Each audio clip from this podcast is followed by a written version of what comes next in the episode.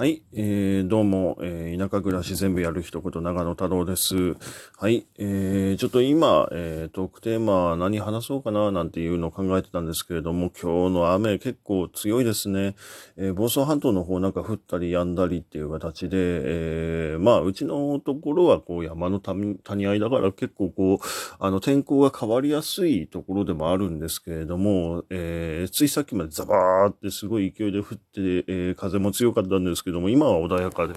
なんかこう天気がコロコロコロコロ変わってて、なんか不思議な感じですね。うん、春らしいと言いますか、うん、季節風ってやつですね。うん。で、えー、ちょっとまあ、あの、今日話したいこととしてなんですけれども、えー、まあ、えー、去年の畑の振り返りって大事だねっていうので、えー、ちょっと話したいと思ってます。っていうのは、あの、ちょうど今の時期って、あの、ちょうど畑を、まあ、えー、年間通してその、えー、やるにあたって、まあ、4月から、えー、この辺だとまあ、房総半島あったかいので、種まき自体があの結構早いんですよね。えー、例えばまあ、あの3月ぐらいにもあの、シシトウとか、あの、ナスとか、えー、トマトも、えー、場合によってはその巻いてる人とかいるかな。うん、ポット植えとかでその先に発芽させてなんていう方法があるんですけども、あの、そういうことで、えー、まあ、えー、足踏み温床って言ったかな。なんかその温床っていうのがあの、えー、落ち葉にぬかを混ぜてで、えー、ちょっとこう、あったかい環境を作ってで、えー、発芽を促進させてで、そのめ、まあ、芽吹いた、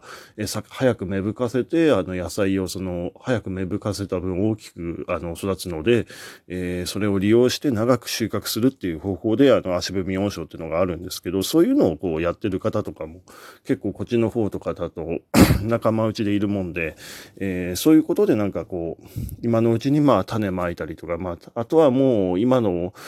うちだとまあ本当だよな、えー、本当に考えるとまあ稲かな。うん、稲の種まきとかもやってる人とかいんのかな。うん、まあいろんなことで、え、畑っていうことでちょっと話そうとは思ってるんですけども、えー、去年の振り返りの話ですね。えっ、とまあ自分去年の、え春ぐらい、え春夏と、えその間だけでもだいたい30種類以上の、え野菜を作ってるんですよ。はい。あのー、まあ、畑自体はそんなに大きくなく、えー、10メーター、10メーター、うん、もうちょっと面積あるかなぐらいの、まあ、1R っていう単位ですよね。大体それぐらいの面積の畑にはなるんですけども、えー、まあそこで、あの、小規模多品種っていう形で まあ自給用のその畑として、いろんな野菜作ってるんですけれども、まあ、えー、いろいろこう植えてると、特にその、まあ、あの、季節のその変化っていうところで、それぞれこう、どういうふうな、あの、被害状況とか、どういうふうに、あの、こう、まあ、被害状況ってことでもないんですけど、あの、どれぐらいのその収量があったかとか、えー、まあ、植え合わせでこれはうまく育ったけどこれはうまく育たなかったとか、あの、まあ、何の害虫にやられたとかっていうのをあらかじめこう、ある程度こう考えて、あの、振り返っておくと、あの、今年に活かせるよなって話で、ちょうど今の時期ってあの、この辺だとあの、まあ、じゃがいもを植える人が多いんですよね。はい。で、あの、じゃがいもも結構、まあ、あの、今日ホームセンター行ってちょっと買ってみようかなと思って、結構まあいろんな種類ありますよね、本当にね。あのもう、あの、メイクインとか、あの、シャドウクイーン、えー、インカの瞳、インカの目覚めってなんでそんな、インカ、インカってなんでそんなね、あの日本で、まあ、インカの瞳、インカの目覚めってなんかインカってつくだけでなんか二つあるってちょっと不思議な話ですけど、まあ、あの、北アカリ、ノーザンビーク、男子カールカとか、まあ、いろいろとこう、種類があるわけですけど、えっ、ー、と、まあでもすごいですよね、日本ってやっぱそういうのをこう、こだわってる方って結構いるんだな、なんて思いながらも、本当にまあ、あのー、まあその、じゃがいもですけれども、あのー、まあ今の時期その 植えるにあたって、えー、結構まあ畑のその、まあ、じゃがいもってちょっと面白いんですけども、そのじゃがいもを植えた土地ってじゃがいも以外なかなか育ちにくくなるっていう特性があるんですよ。で、えー、毎年だから、あの、まあ、農業知ってる人だと、あの、同じところになるべく、あの、じゃがいもを植えるようにしてで、あの、連作障害を防ぐために、あの、いろいろとこう、えー、石灰撒いたりとか、あの、自然農法だと、あの、ネギとかそういう、あの、まあ、こう、えー、交際とか薬味系ですか。薬味系を一緒に植えてで、あの、土を消毒しながら、あの、一緒に畑をやっていくなんてことやるんですけど、はい。えー、まあそういうところで、あの、去年だいたいあの、もうちょっと早かったかな、2月の終わりぐらいにあの、植えてたんですよ。はい。で、2月の終わりぐらい植えてで、もう3月の中旬ぐらいには結構大きくなってて、まあ、じゃがいもってあの、本当にその、まあ、あのー、実の方が 実の方の栄養を使ってて、こう、一気に発芽していくので、一回その、まあ、芽が出てくると、ものすごい勢いで育つんですよね。で、その、育ってって、あの、結構もう大きくなって30センチ、40センチぐらいまでなったんだよな。それぐらいになった時に、あの、3月の中旬から下旬にかけて、あの、一回霜が降りたんですよね。え、3月の下旬ってそんな去年寒かったのかななんて思うんですけど、あの、実際降りたんですよ。で、それで何が起きたかっていうと、あの、30センチぐらいまで育った、それであの、あの、まあ、じゃがいもの芽とか、その、うん、あの、育った部分が全部溶けちゃったんですよ。まあ、あの、そりゃ当然だよなってところで、まあ、あの、暖かくなってからじゃがいもって育つものなので、うん、まあ、ちょっとタイミング悪かったですね。だからそういうところで溶けちゃってで、まあ、あのちょっともったいないことはしたんですけど、まあでも幸い、あの、じゃがいも自体はその実が強いので、あの、その後新しい芽が出てで、ぐんぐん育ってで、えー、まあ、そうだよな、1メーター1メーターぐらいの面積でじゃがいもを、えー、7個植えてで、えー、まあそれぞれうまいこと育ってと。えー、合計確か10キロ近く取れたんですよね。結構これですごいんですよ。大体あの、目安の量としてあの、えー、じゃがいも1キロあたりで8キロから6キロが、あの、まあ、標準的な量だって言われてるとこにあの、10キロぐらい取れるっていうのはなかなかないんですけど、まあそういうことで、あの、まあネギとそのじゃがいもの植え合わせが結構成功したっていう例ではあったんですけども、まあなんでそういうところで、あの、ちょっとこう、まあ今年振り返ってどういうふうにやろうかななんて思って、まあ土作りもうちやってるので、ええー、まあなるべく、その、まああの生ゴミからうちはあの土作ってるんですけど、あの、卵の貝殻とか、そういうのを入れるようにしてて、あの、カルシウムとか混ぜてあげると、あの、まあ、あの、その、あえっ、ー、と、アルカリ性の成分かな？アルカリ性の、えー、方向にその土を傾けてあげると、あの、土が病気になりにくくなるっていう特性があるんですよね。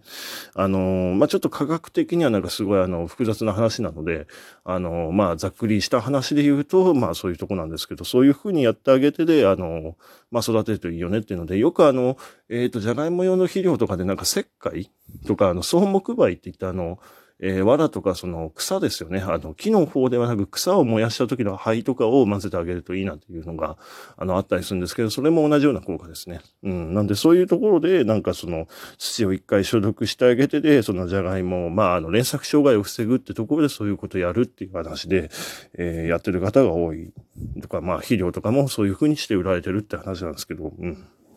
で、まあ、あの、今年は、まあ、霜が降りなければ、あの、まあ、うん、どうかななんて思いながら、まあ明日あたり植えてて、でもまあもしかしたら、その明日はちょっと植えないで、えー、まあ、うん、ちょっと雨が続いちゃうと、あの、じゃがいもってその、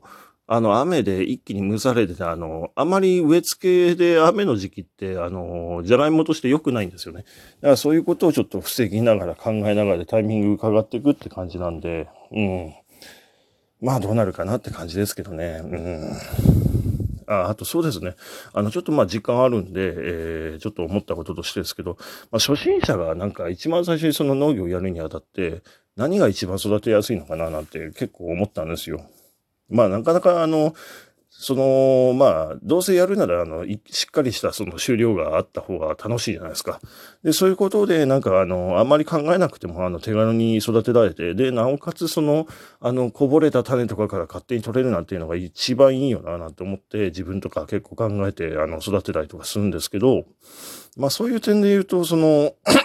あんまりその考えなくていいっていうのは、あの、じゃがいももそうですけど、里芋とかも結構この辺だと植えっぱなしにして育ててる人とか多いですね。うん。あとはまあ、あの、一番おすすめなのはやっぱトマトかなと思ってます。はい。あの、トマトってあの、小学校の時とかで、その、まあ、鉢植えとかで育てる人って結構多いじゃないですか。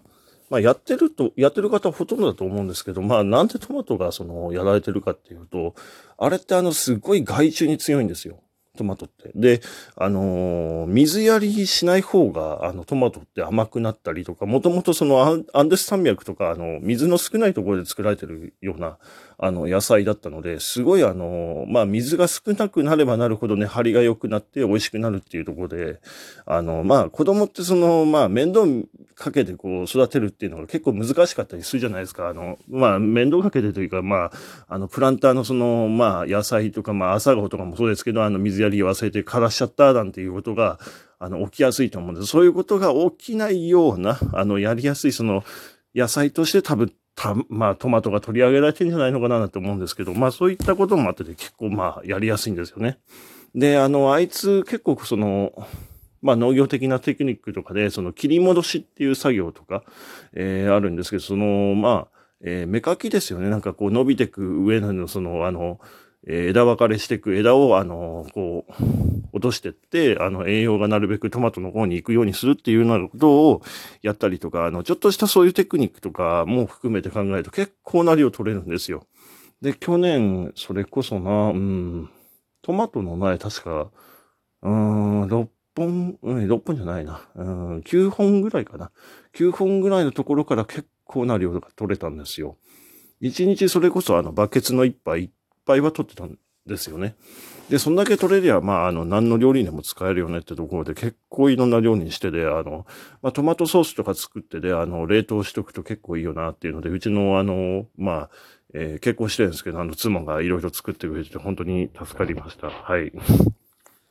まあでもね、あの、なんかその、本当に妻には感謝してて、あの、料理が美味しいんで、あの、野菜の作りがいがあるなっていう、まあ、最後のどけ話ですか？はい。まあそんなところでちょっと今今日はあの、えー、収録の方終わりと、えー、しようと思ってます。えー、聞いていただいてありがとうございました。